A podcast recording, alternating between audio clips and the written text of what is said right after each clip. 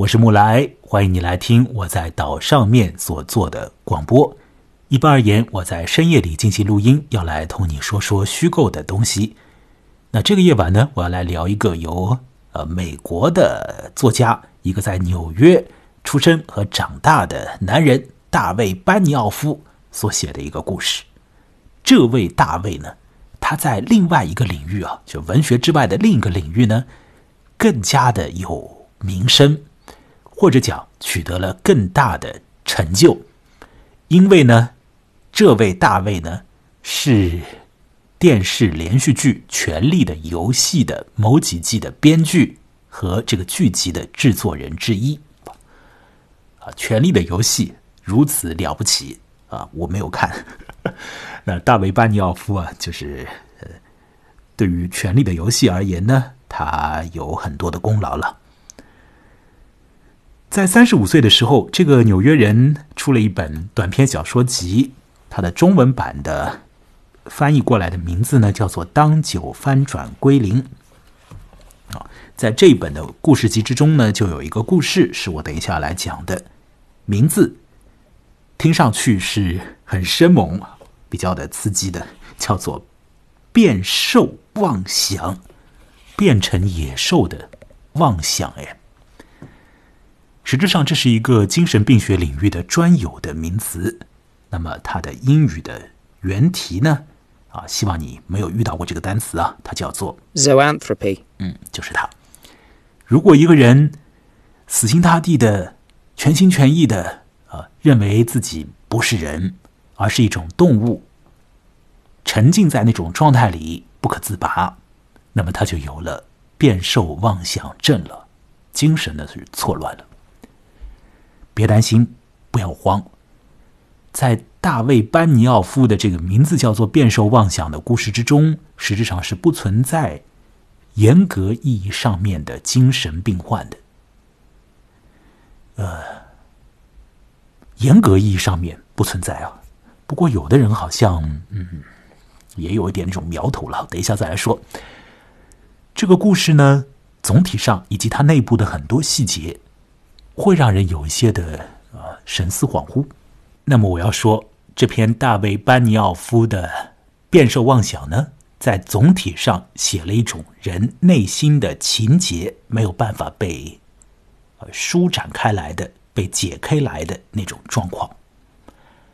这里我用了一个特别的心理学概念，叫做情节。情呢是情感的情，节是连结的结，那是心理学家荣格所提出来的一个概念呢。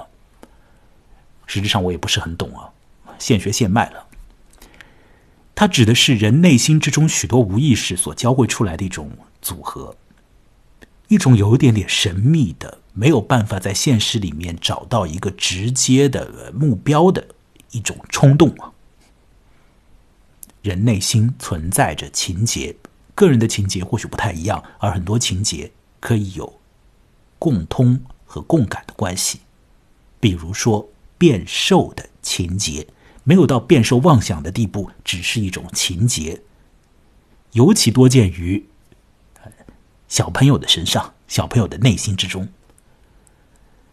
或许你在小的时候会想，要是我是一种动物就好了。我有一个朋友啊，我跟他讲说我要说这个变瘦妄想，他立即就跟我讲，我他小的时候也想到过要变成一种动物就好了。他说这个感觉是很很普遍的。他说，他小的时候会想要变成一头豹子，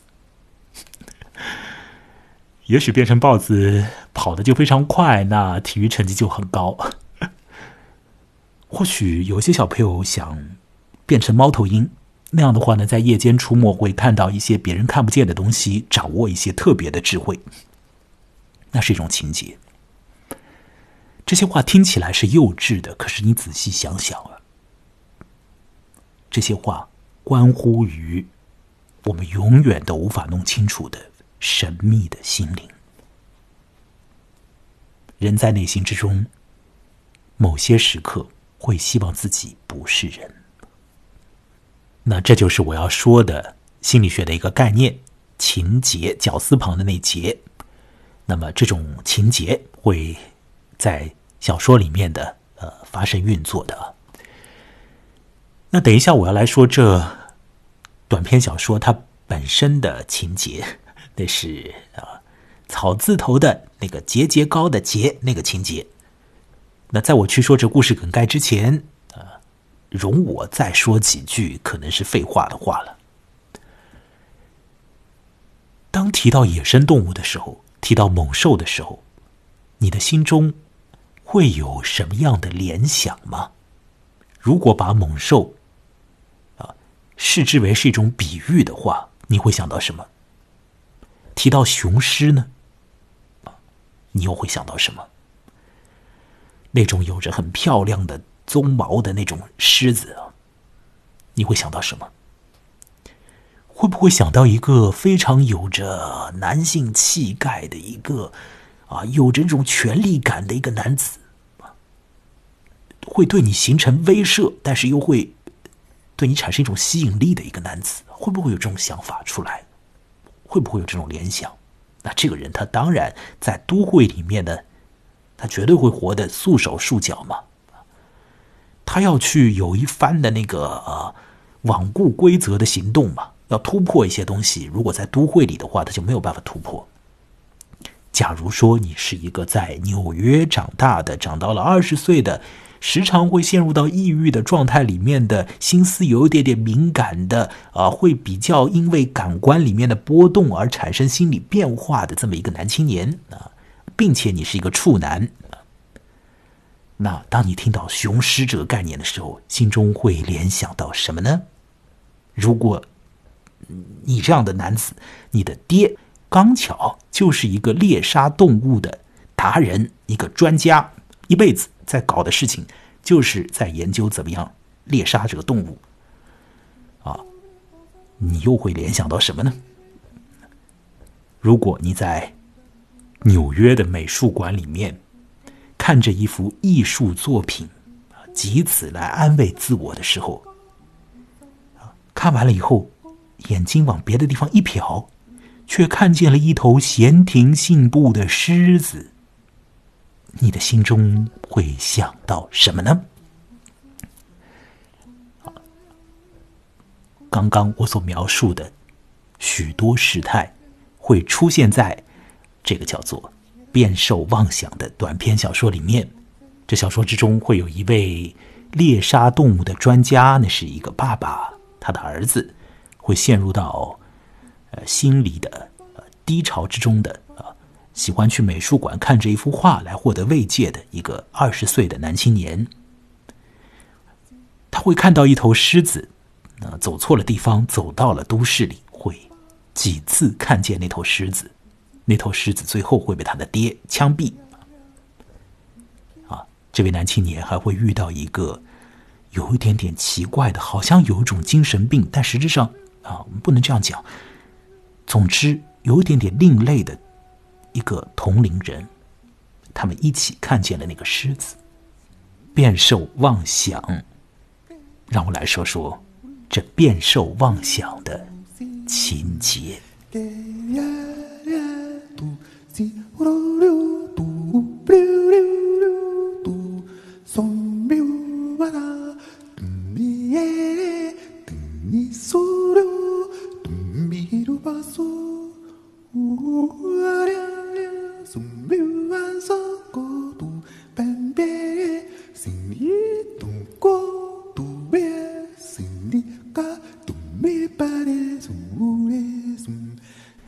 短篇小说《变兽妄想》呢，是一个第一人称的故事啊。里面的叙述人我在冲上来的第一段，就向读者介绍了他的父亲，说那可是一位天赋异禀的男子啊。他一辈子都在研究和实践去猎杀动物。如果说都市里面啊来了什么样的不速之客，一旦发现有狮子在街上面游荡的话呢？那么相关部门就会去通知父亲，而父亲呢，定然可以弹无虚发，会不辱使命的。市民们甚至于因此啊而很爱戴这个爸爸，那为他搞了个铜像，树立在纽约的这个公园里面。哎，我在想，纽约的公园里面是不是有着一个铜像啊，反映的是善于枪毙动物的男子啊？我想恐怕是没有的吧。呃，一定会有那种啊为建功立业的美国人所树立的铜像，但绝对不是一个猎人的一个形象。嗯，这故事是一个建立在虚实之间的故事某一些的地方很不现实的，可是呢，又有一些地方呢，又是有着极其现实的背景啊，描写到一些物件、一些图画啊，又是很现实的，现实里面可以找到对应的。慢慢看下去，好。这么样的一位父亲呢，啊，他有着像是啊斗牛士一般的这种性情呢，不着家的，常常去非洲的，那么和将军啊，和别的国家的将军啊，会做好朋友的，在家里面呢，收集了很多非洲来的物件。那把家家里面的布置成像是森林一般的状态啊，搞得自己像是森林之王一样的。那就是这样的一个男子呢。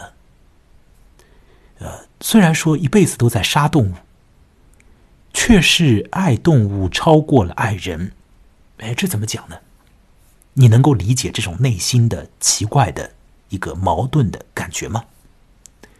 一辈子都在猎杀动物，可是。比之于人，啊，他更爱动物。家里头有一张桌子，非洲过来的，上面呢刻着非洲的某种语言写的铭文啊，写的是什么呢？说是人呐，你是什么样的动物啊？你就是被诅咒的狗啊！听听这话，把狗抬得比人还高，那好玩吗？有趣吗？啊，这是一个。非常有着男性气概的、有着行动力的、一辈子都在杀动物的男人呢，他的心中不喜欢人，喜欢动物。好，他的儿子二十岁的这个呃纽约的小子，又是什么样的人呢？可以讲是一点儿都没有继承他父亲的性情，也没有啊去继承他父亲的那种行动力。啊，是一个常常动不动就会陷入到抑郁状态里面去的男青年，二十岁了啊，那么依然是连女人的这个身体，但是他们没有摸过，呃，有时候去什么商场里面购物啊，什呃什么的，呃，摸到一下，感觉这个已经不得了了。那这个小伙子，他的感官的这种体验呢？应该来讲，要比他的父亲啊来的敏感一点。比如说，当他走过中国人开的药铺的时候，哎，他就会觉得心里头有一种特别的感觉浮上来了，因为呢，他闻到了那个中药的味道啊，觉得这个呃蛮妙的啊。有的时候，他拿了一个苏打水，躺在公园的草地上，就陷入到一种发呆的状况。家里头呢有很多呃科幻的故事。他看的也很投入，啊，这种故事，他的父亲啊，可是一点都不要翻的。那再有，呃，家里头有那个蚊帐啊，当那个蚊帐啊随风而动的时候，哎，这个小伙子就会觉得啊，心惊摇曳啊，觉得那个气氛蛮妙的。哎呀，他的父亲可是不会因为蚊帐随风吹动就怎么样，心里起伏的，怎么可能呢？他的爹是要看到动物在远处啊，就是要端起枪，要在那儿啊定住，找准时机把他给射杀的男子啊，绝对不会因为蚊帐的浮动就怎么样的。那这位男青年呢？他会被艺术作品而感动。他的父亲虽然说收藏了很多工艺品，可是我想也是一个对于那种艺术品比较无感的男子。喜欢工艺，但是不会为艺术而感染。他的儿子不是这样的哦。他的儿子一旦觉得心里面有着难以化解的小忧伤的时候呢，啊，有种抑郁感的时候呢，啊，他就会去看名画，啊，去看美术作品。他要跑到一个纽约的博物馆里面呢，去看一幅画。好，以下这幅画呢，是在现实里面确实存在的。是一幅真实的画啊，是贝里尼所画的油画，圣弗朗西斯。我想严格来讲，他的在美术里面的标题是叫《狂喜之中的圣弗朗西斯》。这幅画哦，呃，在这个小说里面呢是很有意味的。那主要人物在画前面，呃，往往一看就会看许久许久比如说看到想要去小便为止，看到没有力气为止他就会这个样子。那看这幅图画的过程之中，他的心里就会觉得太平了、舒坦了。那这幅画画的是什么呢？圣弗朗西斯是个什么样的人呢？画上面当然要有这位僧人了，圣弗朗西斯了，这个基督教的这个修行者了。那么在这里呢，让我多说几句这张画以及这位圣弗朗西斯，因为这张画以及画上面的形象，对于《变兽妄想》里面的二十岁的小子，呃，影响很深，会。调节他的心灵的圣弗朗西斯这个基督教人物呢，他身上面出了两种状况，为人所念兹在此。第一个状况是，他的手掌上显露了圣痕，他的手掌会突然流血，无缘无故的就流出血来了，没有伤口的，但是血就出来了。什么样的宗教人物手上曾经出过血呢？那个被钉在十字架上的人们？那圣弗朗西斯的手上也这样出血，那不得了了啊！别的信徒就说这是圣痕呐，这不得了了，这个太奇妙了。好，第一个，他的手上有圣痕；第二个，弗朗西斯此人能够与动物沟通感情，他可以和。自然界里面的小动物们称兄道弟。弗朗西斯还是方济各会的创始人，这是一个宗教的一个，就是基督教里面的一个呃教会啊。那么在贝里尼所画的那张画上面呢，弗朗西斯在画面的右下角啊，陷入在一个极度喜悦的这种宗教狂喜之中。那当然。他的这个画面上面呢，也会有动物出来。狂喜之中的弗朗西斯，他的脸部的表情啊，会让变兽望乡里面的男青年呢，常常啊定睛，常常的去啊投入的去观察，那是一种如同性高潮一般的表情。有一次。这位男青年看着这位弗朗西斯，看着贝里尼的画，看到膀胱实在受不了了，要去缓解一下压力，那就去了美术馆里面的厕所。那跑到那个侧位里面呢，他也就正好就抽支烟。那时候有一个博物馆里面的保安呢，跟了过来，把侧位敲开啊，跟他讲说不能抽烟这儿。嗯，说完以后没有走开。他继续说了一句：“说是，哎，你这个香烟抽的，我以前也是抽这牌子。”这样一句关于香烟的攀谈，在变兽妄想的主要人物的耳里啊，呃，不是那么的好好听嘛，就好像是马路上来了一个陌生人，拍拍他的肩膀，跟他说：“哎，老兄，我以前可是睡过你睡过的女人的。”就好像是那种感觉。当然，我们的主要人物。那二十岁的男人啊，还是个处男呢，可是他有那种不舒服的感觉。然而不管怎么样，呃，正是因为这种冒冒失失的攀谈吧，使得这两个人有了进一步打交道的可能性。那日后呢，他们也有了一段的友谊关系。当时那会儿啊，走出厕所的时候，他们还在聊天呢，聊什么呢？聊那位保安是哪人呢？除了做保安这个差事之外，是不是还有别的身份？比如说，因为他很年轻嘛，比如说是不是个学生，是不是搞艺术的，等等等等。那么，我们就知道那位保安呢，呃，他是宾夕法尼亚过来的，啊，不是学艺术的，不是艺术家，也不是学生，他好像也已经脱离学校了，就是在做保安。这个主要人物我呢是上了一年纽约大学就辍学了，是这样的一个男男人那么他和那个保安继续聊，啊，跑到美术馆户外的水池那儿啊，还在那儿闲聊天。那时候，啊，奇妙的状况就发生了，狮子来了。他们两个人几乎是同时的看见了狮子。那狮子啊，在庭院远处的一根柱子下面轻轻的走动，它黄色的眼睛在暗处闪烁。爪子撞击地板，发出叮铃当啷的响声。他背靠着柱子，来回磨蹭着身体，然后一瘸一拐的走向那个喷泉。狮子看起来身体有恙，它的鬃毛纠结在一块儿往下耷拉着，一侧的肩膀有一处裂口，那儿有红疮。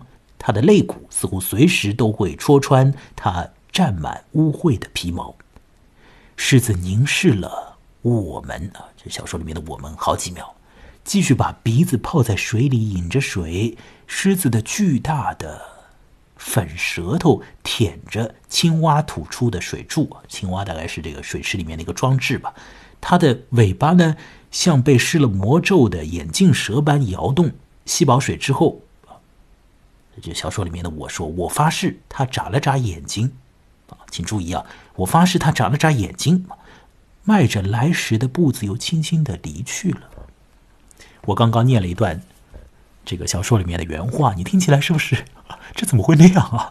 这怎么可能呢？这完全就是在就是在瞎编嘛！而且编的有一点点不，有一点点不对头哎！怎么就来了一头狮子，然后跑过来，这样走过来，一瘸一拐的来了，然后跑到那个水池边上，在那儿饮水。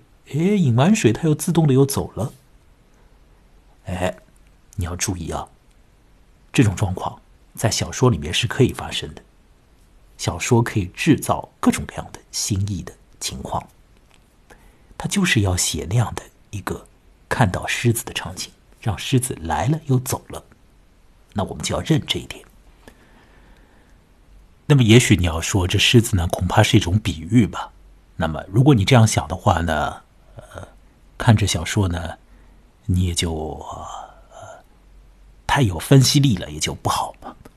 你不要把它当成比喻，你就是要真的认这一点。的确，有一头狮子这样来了，饮完水又走了。好，那么狮子一来，美术馆就开不下去了，要关闭。那么全城的一些人呢，要处于戒备状态。那媒体工作者也要出动去追踪着狮子的行踪，而。那两位同龄人，小说里面的我和那个保安呢，出了美术馆之后呢，去了酒吧，在那儿呢继续聊天。这点呢，老美还挺好的，他们可以说：“哎，我们去喝杯酒吧。”就去继续聊。像我们在这儿啊，比如说我去上海遇到什么人，那怎么办呢？遇到一个陌生人想要聊聊天，怎么个聊法呢？没法聊啊。不能说我们去喝杯茶吧，怪怪的。我们去喝杯酒啊，好像也，嗯嗯，刚认识就这样说，也也是挺奇怪的。那美国人啊，他就可以这样，就去酒吧喝杯酒。那喝酒的时候呢，想必在那位主要人物的心中，还是一直在想着狮子的。可是，在那个保安那儿呢？似乎这个狮子的影踪啊，已经消退了很多了。反正聊天的主要的话题不是那狮子，聊到了说是那个保安呐，我们就叫他保安吧。他说他自己啊，每个月花一百五十块钱啊，租了个房子。各位在纽约二十一世纪的第一个十年里面呢，在纽约租房子一个月一百五十美金。这算是便宜还是算是贵呢？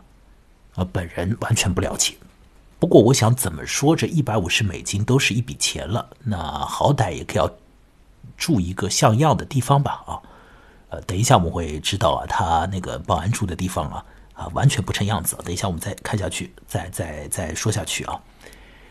那么他们就聊到了这一点，并且呢，聊到了一个啊非常有意思的地方啊，聊到了说是那个那个保安啊。他和我透露说啊，他自己啊是一个有身份的人，哎，那前面不是说他没有身份吗？不是说他只是个保安吗？他现在又说他自己是个有身份的人。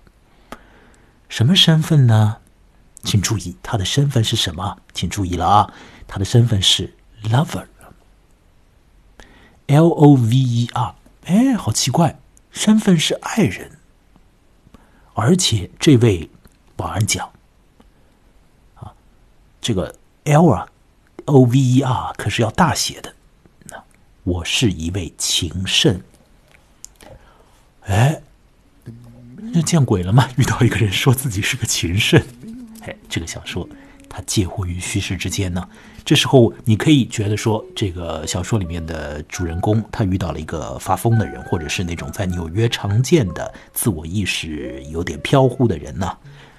在纽约那种地方嘛，那样的人大概满大街你要撞总是会撞得到的。可是你也。有可能会觉得说他有可能真的是个情圣，既然这个小说里面都来了狮子饮水了嘛，那再出一位情圣又如何呢？